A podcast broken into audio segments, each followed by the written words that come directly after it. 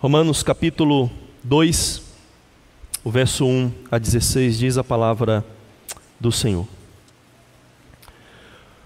Portanto, você que julga os outros é indesculpável, pois está condenando você mesmo naquilo que julga.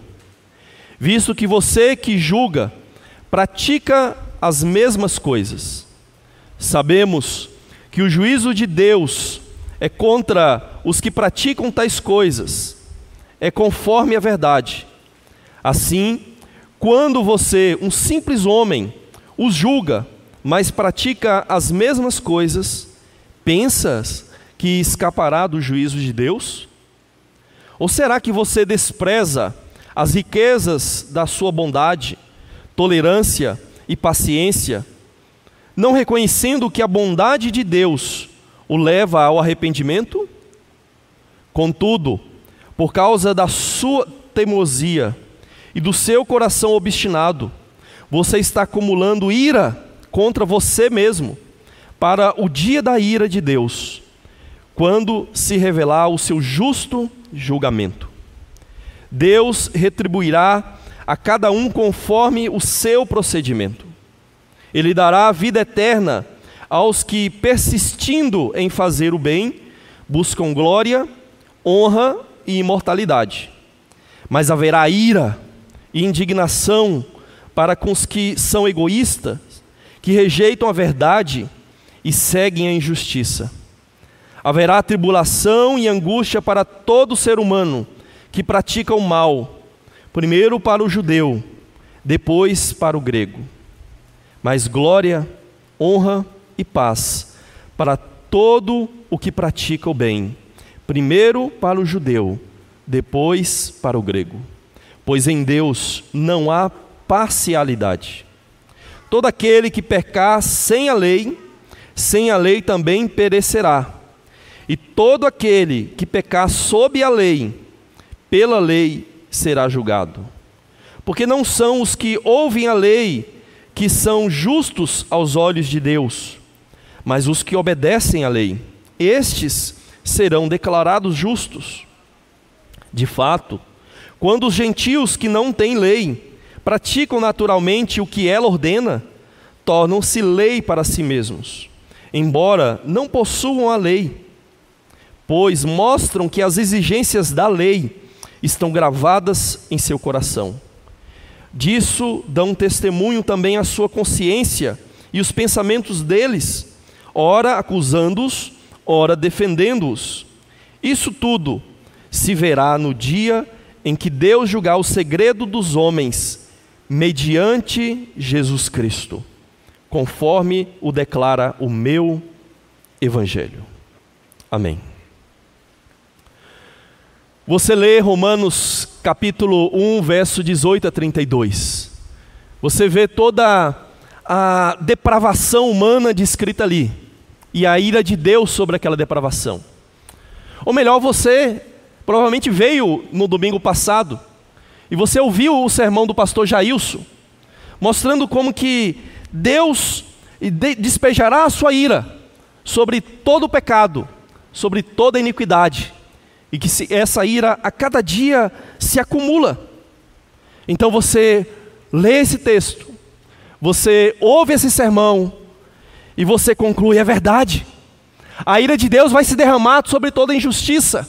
Essas pessoas merecem, o mundo merece, aquele meu vizinho merece, as pessoas dessa cidade merecem. Elas são depravadas, elas vivem pecado, elas vivem em rebeldia contra Deus, elas merecem que Deus derrame a sua ira, que Deus consuma esse mundo, que Deus consuma todo o mal. Então, Romanos 2, versículo 1, chega para você como um balde de água fria. Porque Paulo, aqui nesse texto, irmãos, age como o profeta Natan fez com Davi. Quando Davi ao ouvir uma descrição de um pecado hediondo, absurdo, ele diz: Quem é esse homem? Ele merece a morte. E Natan diz: Você é o homem. É isso que Paulo faz aqui, irmãos. Nós olhamos para Romanos 1, 18 a 32. e dizemos: esses homens merecem a morte, merecem a condenação. E Paulo diz assim: você é o homem, você é a mulher desse texto, você também é assim, você também é pecador. Então, irmãos, Romanos 1, 18 a 32 é sobre cada um de nós, não é sobre alguém lá fora, é sobre todos nós, todos somos incluídos nesse texto. Aliás, aqui no capítulo 2, Paulo diversas vezes vai usar essa ideia de todos. Ele quer deixar claro que todos nós somos culpados diante de Deus, que todos nós estamos debaixo da ira de Deus, que todos nós somos merecedores dessa ira. E que quando nós julgamos outros, quando nós sentenciamos outros, desejamos o juízo sobre os outros, nós na verdade estamos condenando a nós mesmos, como o próprio Davi fez naquele dia. Então, irmãos, esse sermão tem o propósito de despertar em você um arrependimento por sua hipocrisia, por suas desculpas, e para que você tenha a plena consciência de que você também necessita totalmente de Cristo, necessita totalmente do Evangelho de Cristo, necessita totalmente do Evangelho da graça de Cristo. A estrutura desse texto, irmãos, coloca uma ênfase, um destaque no julgamento imparcial de Deus, aí no verso 6 a 11, ou quem sabe até o verso 12. E o que Paulo quer mostrar aqui é que todos nós vamos comparecer diante do tribunal daquele que é Senhor de tudo e de todos, daquele que o próprio Deus Pai estabeleceu como juiz de todos nós, que é Jesus Cristo. E todos nós teremos que prestar contas diante de Deus um dia, quer sejamos pessoas religiosas, quer sejamos ateu, todos nós vamos comparecer diante do juízo. E saiba que diante do tribunal imparcial de Cristo, não há desculpas. Não há desculpas, irmãos. Esse é o nosso tema para a nossa reflexão. Não há desculpas para nenhum de nós diante do tribunal é, de Cristo. E a primeira lição desse texto é que todos, todos são indesculpáveis à luz das obras. Todos são indesculpáveis à luz das obras que praticam. Diante do tribunal de Cristo não há desculpa à luz daquilo que cada um de nós fez é, ou faz. Veja que o verso 1 diz: Portanto, você que julga os outros é indesculpável, pois está condenando a si mesmo naquilo que julga, visto que você que julga pratica as mesmas coisas. O entendimento mais provável desse texto, e a maioria esmagadora dos estudiosos entende assim, é que Paulo está se dirigindo aos judeus moralistas e julgadores dos seus dias, que eram apressados para condenar o gentil, condenar aqueles que não eram parte do seu grupo religioso, mas ao mesmo tempo eram lentos, tardios para examinar o próprio coração, as próprias atitudes e se colocarem diante do próprio tribunal que eles estabeleciam. Só que Paulo faz aqui é, isso de uma forma que fica aberto para que nós possamos incluir nesse texto, principalmente nos primeiros versículos, qualquer tipo de moralista. Não é só o judeu, mas moralistas do tempo do apóstolo Paulo, como havia entre os filósofos. Havia entre os filósofos cínicos, havia entre os filósofos é, estoicos, uma profunda crítica à sociedade dos seus dias, à depravação. Os próprios romanos, gregos, eles criticavam muitas daquelas atitudes que Paulo condena aqui. E quando eles lessem aquele texto de Paulo, eles falam: é sim, essa sociedade merece o castigo. Mas Paulo está dizendo: também é para você. Você também é assim. Você é moralista, você é um filósofo cínico, estoico, você também, você também precisa ouvir isso. E da mesma forma, irmãos, isso também é válido para nós cristãos. A condenação que Paulo coloca aqui é, também nos inclui, porque quando nós condenamos a imoralidade no mundo e vivemos da mesma forma, nós estamos demonstrando uma cegueira para os nossos próprios pecados. Mas veja que o que, que Paulo está combatendo, irmãos? Quando ele diz: Você que julga os outros, julga os outros e, e pratica as mesmas coisas que julga. O que, que ele está falando aqui sobre julgamento? Será que Paulo está combatendo toda forma de julgamento? Irmãos, é aquela que nós não temos tempo para poder explicar e pegar todas as nuances que a Bíblia usa para julgamento. Mas há formas de julgamento que a Bíblia exige que façamos.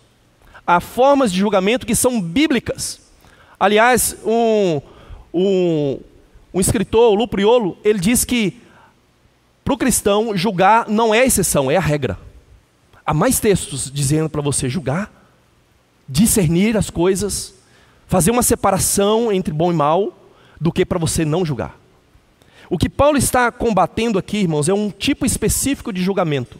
O mesmo tipo de julgamento que Jesus combateu, como está lá registrado em Mateus capítulo 7, 1 a 5.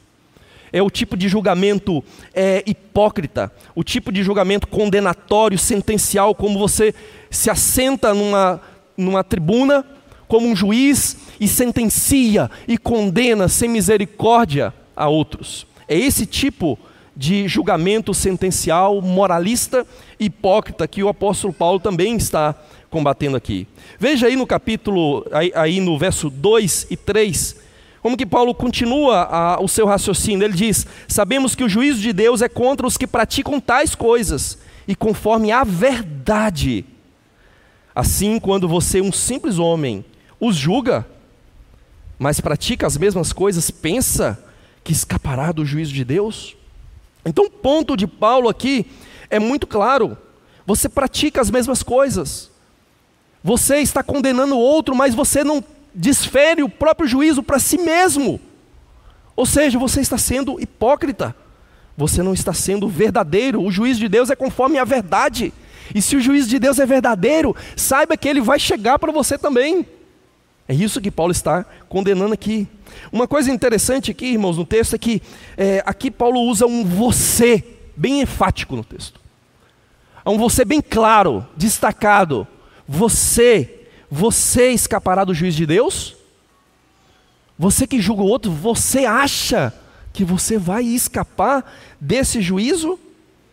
O juízo de Deus que é conforme a verdade? Então, irmãos, o apóstolo Paulo está mostrando para nós que quem está cheio de justiça própria se torna cego para a condição real do seu próprio coração. Quem é cheio de justiça própria não reconhece que também tem necessidade de um Salvador. Quem é cheio de justiça própria é cego para enxergar a necessidade da cruz é, de Cristo. Então, irmãos, o orgulho humano cega os próprios pecados pessoais, enquanto enxerga os pecados dos outros com um grande telescópio. Assim é o nosso coração. O orgulho humano nos faz ver no outro aquilo que está em nós mesmos. Um autor diz assim: nada cega mais uma pessoa do que a certeza de que só os outros são culpados de faltas morais. Só o outro, só o meu vizinho, só o meu próximo, só o meu marido, só a minha mulher, meu filho, o meu pai que são culpados. Eu não. Eu não sou. E alguns dizem, irmãos, que psicologicamente nós tendemos a criticar nas outras pessoas justamente as coisas que temos em nós mesmos. O que é chamado de projeção. Nós projetamos nos outros, enxergamos nos outros, que muitas vezes não estão, estão fazendo aquilo mesmo, aquilo que na verdade é porque está em nós.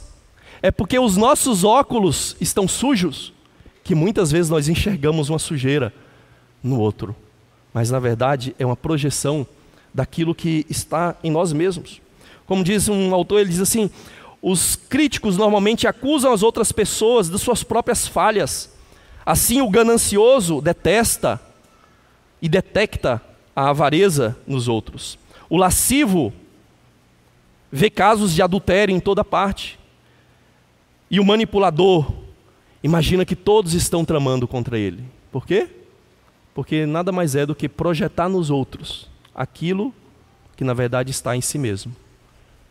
Então, os seus pecados acabam ficando evidente no outro, porque você está vendo pela lente do seu próprio coração pecaminoso.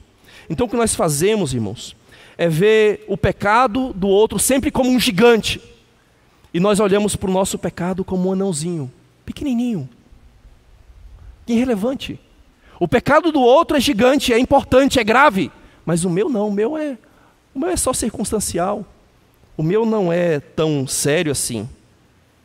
Aí Dandoriani diz assim: Nós odiamos fofocas, mas nós contamos histórias, né? Nós não estamos fofocando, nós estamos apenas contando uma história, um fato que aconteceu. Nós ficamos com raiva quando outros quebram as suas promessas, mas nós prometemos mais do que conseguimos entregar, não é verdade?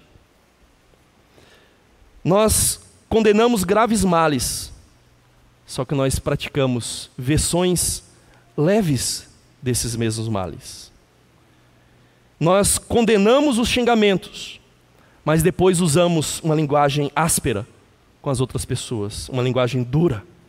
Condenamos o assassinato, mas gritamos com as outras pessoas, odiamos. Condenamos o roubo, mas sucumbimos à inveja. Então é mais fácil detectar os defeitos dos outros do que ver os nossos próprios defeitos.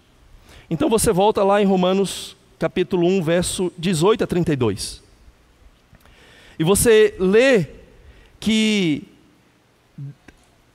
a ira de Deus é contra os pagãos por sua idolatria. E você diz assim: bem feito, bem feito esses idólatras. Mas você adora o seu próprio eu, você busca glória humana para si mesmo, através do seu trabalho, através das suas ações, através de uma autoimagem positiva diante das pessoas, a dissimulação, a simulação que você usa. Isso é idolatria. Você quer ser adorado? Você quer receber uma glória que vem dos homens? Isso é idolatria. Ou seja, você merece também. Você lê Romanos 1, 18 a 32, que Deus os entregou em pureza sexual e você diz, bem feito. Só que na rua, na academia, na praia, você olha para outra pessoa com desejo libidinoso, você olha para outra pessoa como objeto sexual e você cobiça no seu coração. Ou seja, você está debaixo da mesma condenação. Você lê em Romanos 1,18 que Deus entregou aquelas pessoas à homossexualidade. E você diz assim: bem feito. Só que talvez você seja daqueles viciados em pornografia e que sente prazer em assistir vídeos ou ver fotos de uma mulher com outra mulher. Ou seja, você também está debaixo dessa condenação. Você lê Romanos 1, 18 a 32, que Deus entregou aquelas pessoas a uma disposição mental reprovável, você diz, bem feito. Mas você também é orgulhoso, você é ganancioso, você odeia as pessoas, você é fofoqueiro, caluniador, etc, etc, etc. Ou seja, você acha, como diz Paulo, você acha que você vai escapar do juízo de Deus? Então, irmãos, no verso 4 a 5, Paulo mostra o perigo de fecharmos os olhos para a nossa própria depravação e pecaminosidade. Ele diz assim: Ou será que você despreza as riquezas da sua bondade, tolerância e paciência? não reconhecendo que a bondade de Deus o leva ao arrependimento. Aqui tem um outro você enfático novamente. Você, Deus leva você ao arrependimento. Contudo, por causa da sua teimosia e dureza do seu coração obstinado, você está acumulando ira contra si mesmo para o dia da ira de Deus, quando se revelará o seu justo julgamento. Deus retribuirá a cada um conforme o seu procedimento. Então, irmãos, Paulo mostra aqui o perigo de fecharmos os nossos olhos para os nossos próprios pecados. É como se acorrentar à base de um vulcão, jogar a chave fora e ficar ali esperando. E novamente Paulo diz: Deus quer levar você ao arrependimento. A bondade de Deus leva você ao arrependimento. Então o que Paulo está dizendo aqui é: olha, a justiça de Deus está se acumulando e está pronto para explodir como um vulcão. Você vai aproveitar enquanto é tempo e se arrepender? Olha, tem um, um abrigo seguro ali, para onde você pode correr e se abrigar e ter segurança. Corra para Ele, corra para Cristo. Mas infelizmente, irmãos, o religioso hipócrita ou moralista nesse mundo cheio de justiça não consegue ver o seu estado, não consegue ver o perigo eminente em que ele está é, colocado. Então, Paulo mostra agora o critério de Deus no dia do juízo, versos 6 a 11. Deus retribuirá a cada um conforme o seu procedimento. E aqui Paulo vai é, descrevendo até o verso 11 como que o juízo de Deus é imparcial, como que o juízo de Deus é justo, como que o juízo de Deus é objetivo. Deus não vai julgar porque uns são é, judeus, então ele vai salvá-los porque são judeus. E os outros são gregos, são pagãos e Deus vai condená-los. Não. Paulo deixa bem claro que o juízo imparcial e objetivo de Deus é conforme o procedimento, é conforme as obras. É aqui Paulo deixa claro que isso é válido para os judeus religiosos e é válido também para os pagãos é, gregos. Então, irmãos, o critério de Deus é bem objetivo e imparcial. As obras que cada um realizou. Irmãos, uma das coisas que eu aprendi muito cedo na, uh, na minha vida como calvinista é que o juízo de Deus é sempre por obras. O juízo de Deus é sempre pelas obras. A salvação de Deus não é pelas obras, mas o juízo de Deus sempre será baseado nas obras. A salvação, a salvação não é por obras, porque as obras são evidências da verdadeira fé. Pelas obras nós demonstramos que somos salvos. É, como diz um autor, o julgamento é de acordo com as obras. O julgamento de acordo com as obras não é o mesmo que salvação por obras. O julgamento de acordo com as obras é correto, porque as nossas palavras e ações seguem o nosso compromisso, os nossos compromissos do coração. Então, as obras revelam aquilo que está em nós, revelam as nossas motivações, revelam os nossos desejos, revelam a nossa natureza. Então, quando Deus usa o critério das obras, Deus está usando um critério objetivo, que revela aquilo que está escondido e está oculto nos nossos corações, nas nossas motivações pessoais. Então, irmãos, quando nós nos convertemos a Cristo, esse Cristo que nos salvou, porque nós não éramos capazes de sermos salvos pelas nossas próprias obras, Ele nos salva pelas Suas obras, pelas obras dele, mas Ele agora, pela graça, nos habilita a praticarmos boas obras. Então, a maioria dos intérpretes entende que Paulo aqui não está usando obras apenas para dizer, olha, você tem que fazer obras para ser salvo. Ah, mas no final você vai fracassar porque você não. Não, não é esse o ponto de Paulo aqui. Paulo está usando obras aqui no sentido real e verdadeiro. Ele está dizendo que aqueles que fizerem boas obras são salvos. Não porque fizeram as boas obras, mas porque essas boas obras evidenciam a sua real natureza, a sua real condição diante de Deus, a sua vida debaixo da graça de Deus.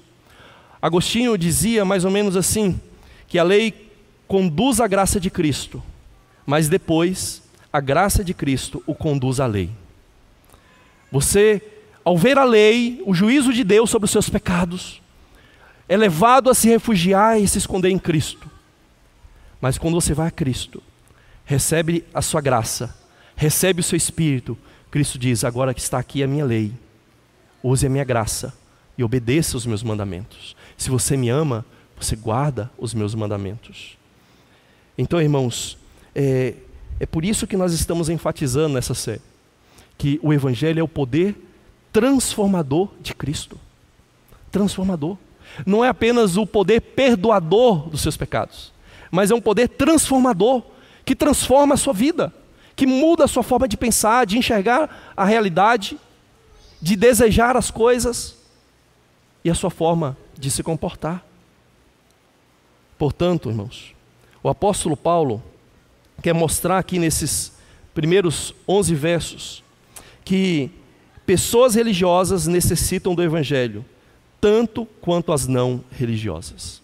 E que as religiosas fogem do evangelho tanto quanto as não religiosas. Vou repetir para você.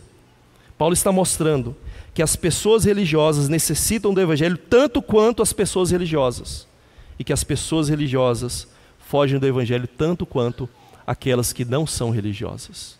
Lembra lá de Romanos 1? Que os homens suprimem a verdade, detêm a verdade, sufocam a verdade, estrangulam ela. Os religiosos também fazem isso com o Evangelho. Porque o religioso é cheio de autojustiça. E ele não entende que ele precisa de uma justiça que está além daquela que ele mesmo possui. Então, se por um lado o pagão, como descrito lá no capítulo 1, suprime a verdade e glória de Deus, por outro lado, os religiosos suprimem a necessidade da misericórdia de Deus e negam a sua própria pecaminosidade. Se por um lado os pagãos glorificam a criação em vez de Deus, por outro lado os religiosos glorificam a si mesmo por causa da sua pretensa bondade, por causa da sua pretensa justiça própria. Então, como você pode saber se você não está caindo no erro que Paulo condena aqui? Então, faça a si mesmo as seguintes perguntas. Você, quando vê um pagão e, e sabe da ira de Deus sobre aqueles que negam a Ele, então você balança a cabeça em desprezo, se sentindo é, orgulhoso, porque você obedece a Deus e você não é tão pecador como Ele? Você age desse jeito? Você julga de forma condenatória, severa e sem compaixão aqueles que estão afundados no pecado, enquanto acha que os seus pecados não são tão graves? Você age desse jeito?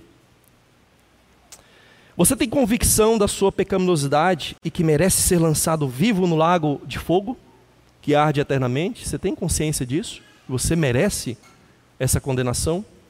Você tem convicção de que os não cristãos que encontra são tão merecedores da lei de Deus quanto você, mesmo é, se não fosse a misericórdia de Deus sobre a sua vida? Você tem consciência disso? Que se não fosse a graça, você estaria no mesmo estado? Você entende que a sua profissão de fé é vã, é vã, se você não demonstrar a sua fé através das obras produzidas pela graça de Deus, pela graça de Cristo e que glorificam a Ele? Então, essas perguntas podem te responder se você não está de fato caindo nessa condenação que Paulo desfere aqui nesses 11 primeiros versículos. Portanto, irmãos, nesses 11 versos, nós aprendemos que diante do tribunal de Cristo não há desculpas à luz das obras. As obras de cada um revelam em que cremos e em quem de fato e quem de fato somos. Não haverá desculpas nem justificativas. Agora, nós vemos que diante do tribunal de Cristo, todos são indesculpáveis à luz da revelação. Verso 12 a 16 todos são indesculpáveis à luz da revelação de Deus. Veja aqui no verso 12 a 13, Paulo diz assim: Todo aquele que pecar sem a lei, sem a lei também perecerá. E todo aquele que pecar sob a lei ou debaixo da lei, pela lei será julgado. Porque não são os que ouvem a lei que são justos aos olhos de Deus, mas os que obedecem à lei, estes serão declarados justos. Então veja que é, o julgamento de Deus é para todos, independentemente de como eles recebem a lei, quer tenham recebido a lei em tábuas é, de pedras, ou quer tenham recebido a lei no coração. Ou seja, todos nós recebemos uma luz, todos nós recebemos uma revelação de Deus. Mesmo aquela pessoa que se diz ateu, que nega Deus, que nunca, quem sabe, leu a, a Bíblia, essa pessoa tem uma revelação. Paulo é muito claro aqui, ó. Todo aquele que pecar sem a lei. Ou seja, que lei é que, ele está falando? Algumas Bíblias não especificam, né? mas algumas traduzem com, com a letra maiúscula para especificar que é a lei de Deus, a lei divina, a lei de Moisés. Ou seja, aqueles que pecaram sem a lei, não conheceram a lei e por isso pecaram, desobedeceram a Deus. O que, é que Paulo diz? Ah, então que naquele dia o Senhor vai falar assim: não, pode entrar, porque você não conhecia a lei, então você tem que entrar, porque não seria justo se eu condenasse você. Ele vai dizer: não, também vai perecer. Eu sempre ouvi, é, desde que eu era um, um membro de igreja recém-convertido, o que, que vai ser dos pagãos? O que vai ser daqueles índios que morreram sem nunca ouvir do Evangelho, sem nunca ouvir a palavra de Deus? Está aqui, vão perecer. Vão perecer. Perecerão. Serão condenados. É o que está escrito aqui no texto. Sem lei pecaram, sem lei perecerão. Mas você acha que, porque você tem a Bíblia, porque o judeu tem a Torá, a lei, ele está em melhor condição? Ele vai dizer não. E todo aquele que pecar sob a lei, pela lei será julgado. Critério, lembra do que Jesus diz? Quem não conheceu a vontade do seu Senhor e não fez conforme ele quer, será açoitado um pouco. Mas aquele que conheceu a vontade do Senhor e conhecendo não fez, será açoitado muito. Seja um juízo proporcional à revelação, à luz que cada um recebeu de Deus. Os judeus e nós cristãos recebemos a luz da revelação especial de Deus escrita na Sua palavra. Nós seremos julgados de forma proporcional à revelação que nós temos, a responsabilidade que nós temos diante de Deus, a luz que nós recebemos. Mas aqueles que não têm a palavra de Deus, Paulo vai dizer, eles não são totalmente sem lei. Eles são sem a lei de Moisés, mas eles têm sim uma lei gravada no coração, uma revelação na criação. Quando Deus criou o homem, ele dotou o homem de algumas faculdades e de um senso moral além do senso da divindade, além do senso de Deus. É por isso que não há sociedade amoral na história. Não há sociedade ateia na história. Na história. Apenas recentemente vai surgir ateus formais que negam totalmente a existência de um Deus. Porque Deus colocou isso no coração do homem. Está implantado no nosso DNA, na nossa natureza. Então o homem tem lei. É como se Paulo dissesse assim que há dois círculos Lembra, vamos lembrar das aulas aí de, de geometria. Você tem dois círculos. Um é a lei de Deus e outro é o senso moral, a lei moral, a lei natural. É como se esses dois círculos tivessem um ponto de intersecção. E nesse senso moral das pessoas, muitas vezes eles se cruzam com essa lei explícita que nós temos na Escritura Sagrada.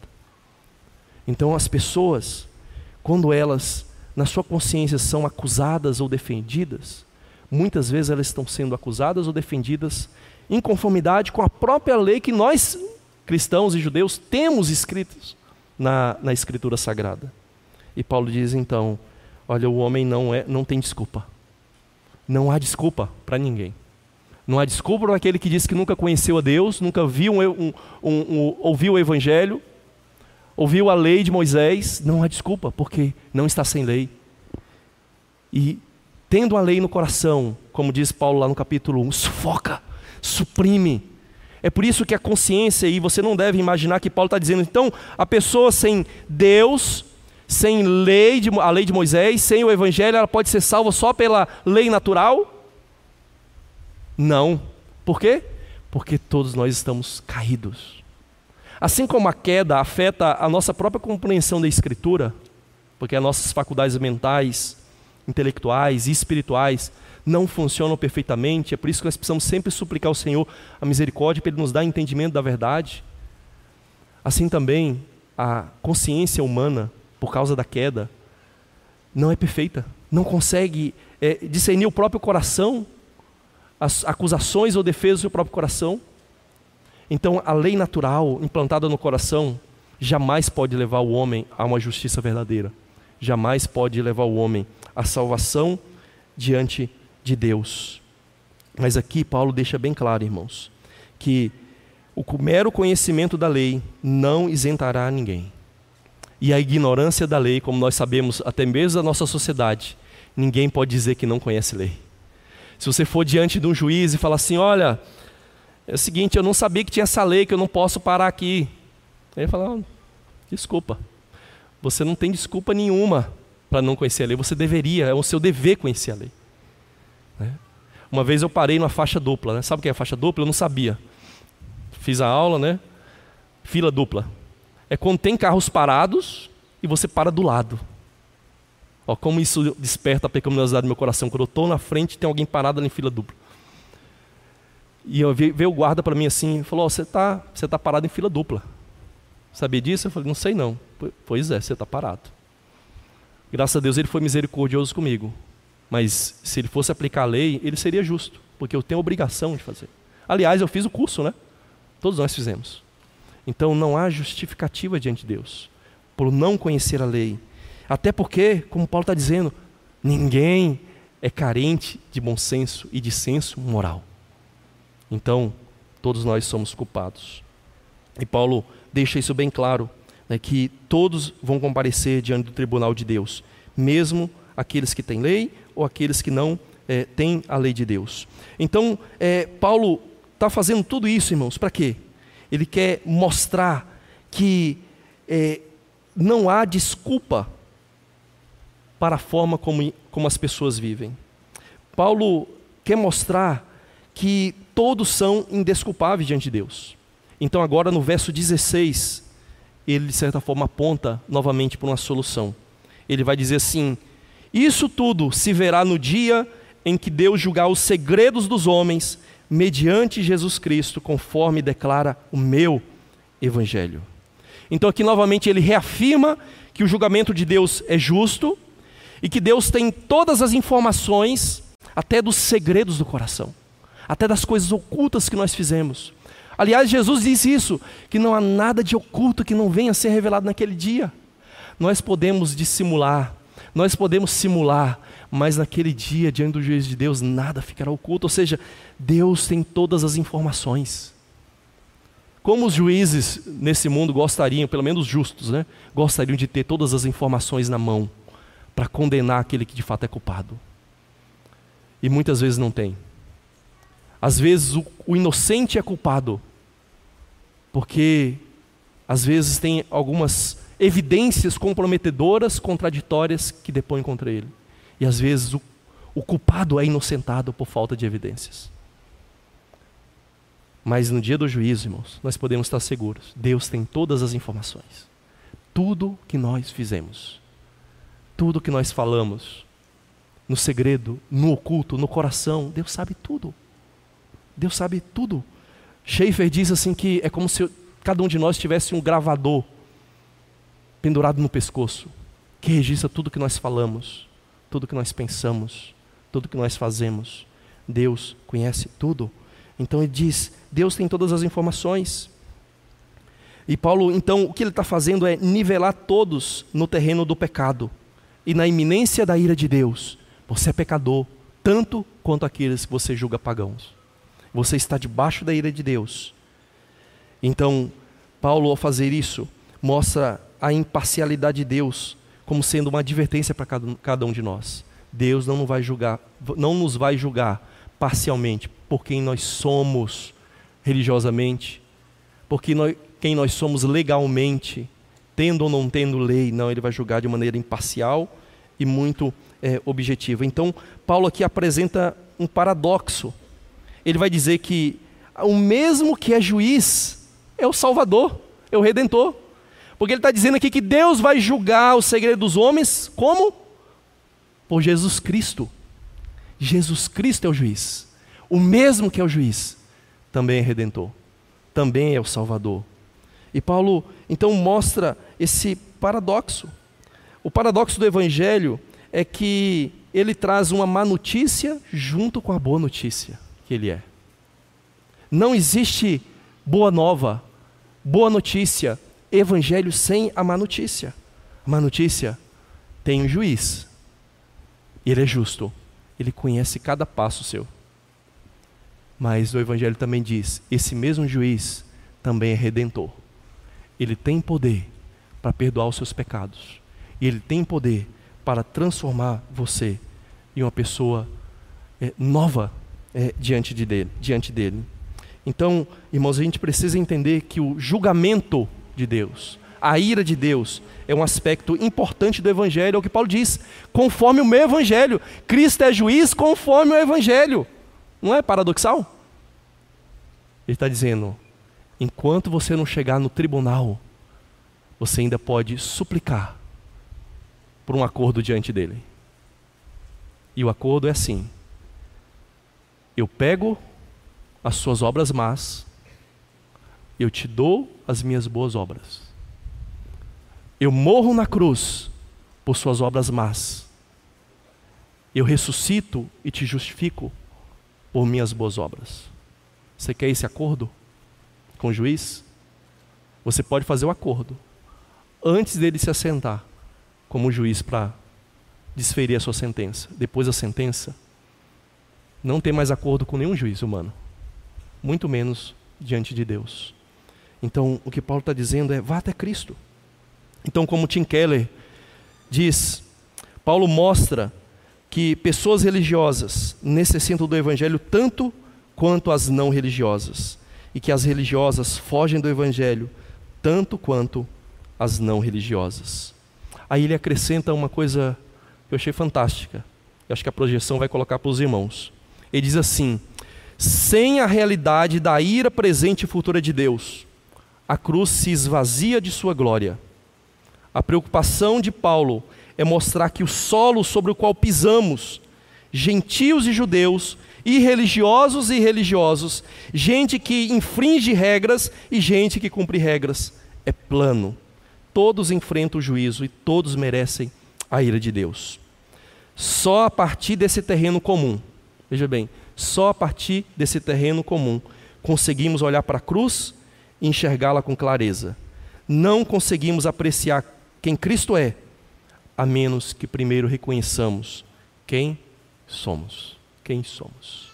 Ou seja, nós não temos como ver o valor da cruz sem ver onde nós estamos debaixo da ira de Deus. Vemos quem nós somos. Portanto, irmãos, esse texto do capítulo 2 nos ensina que não há desculpas. Não há desculpas. Diante do tribunal de Cristo não há desculpa à luz das suas obras. Não há desculpa à luz da revelação que você recebeu. Então, diante disso, o que você deve fazer? O que eu devo fazer? Primeiro, se arrependa e pare de proferir juízo condenatório sobre as outras pessoas. Veja, a Bíblia não está dizendo para você parar de proferir o juízo no sentido separador. Vou usar discriminatório no sentido de separar, tá? Quando você separa bom do mal. Você discerne, é essa a ideia. A Bíblia ordena que você faça isso. A Bíblia ordena que nós excluamos do nosso meio aquela pessoa que vive na imoralidade. Paulo deixa claro isso em 1 Coríntios 6. Mas o que a Bíblia condena é você proferir juízo condenatório, como se você fosse o juiz, e você já desse a sentença final, sem nenhuma misericórdia. Então pare, se arrependa disso. Segundo, reconheça a profundidade do seu próprio pecado e da sua depravação. Pecado não é só aquilo que as pessoas fazem. Pecado é aquilo que você pensa. Pecado é aquilo que você sente. Pecado também é aquilo que você deseja. Então reconheça a, a magnitude, a profundidade do seu próprio pecado. Reconheça que nenhuma desculpa ou justificativa há para quem não tem a graça do Evangelho de Cristo. Não haverá nenhuma justificativa naquele dia. Você precisa do Evangelho, você precisa reconhecer isso. Então reconheça a necessidade da graça do Evangelho de Cristo, tanto quanto os pagãos, tanto quanto aquelas pessoas mais depravadas, você necessita disso também. E por fim, reconheça que a sua profissão de fé, sem obras, é morta, porque a graça produz obras. A graça tem que produzir obras em você. Não vai ser perfeita, mas vai ser evidente para Deus naquele dia do juízo. Então não há desculpas, não há justificação, exceto para aqueles que estão na graça de Cristo. Irmãos, a ceia do Senhor, a ceia que nós vamos participar, é um emblema, é um sinal, aponta e, pela fé, comunica a graça de Cristo a cada um de nós.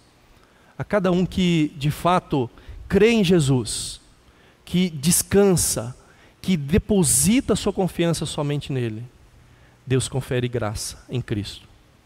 Uma graça que perdoa, mas também uma graça que é transformadora, Uma graça que vai produzindo a cada dia obras, obras não para a nossa própria glória, mas como Jesus diz: brilhe diante dos, vossos, dos homens as vossas boas obras, para que vendo as vossas boas obras glorifiquem o Pai que está no céu. Então as obras são glória de Cristo, são glória de Cristo.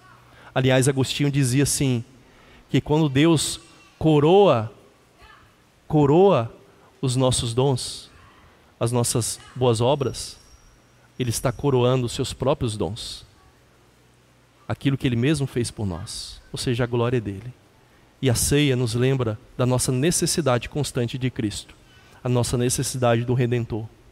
E eu convido os irmãos que estão em plena comunhão com a igreja a participarem conosco da ceia do Senhor.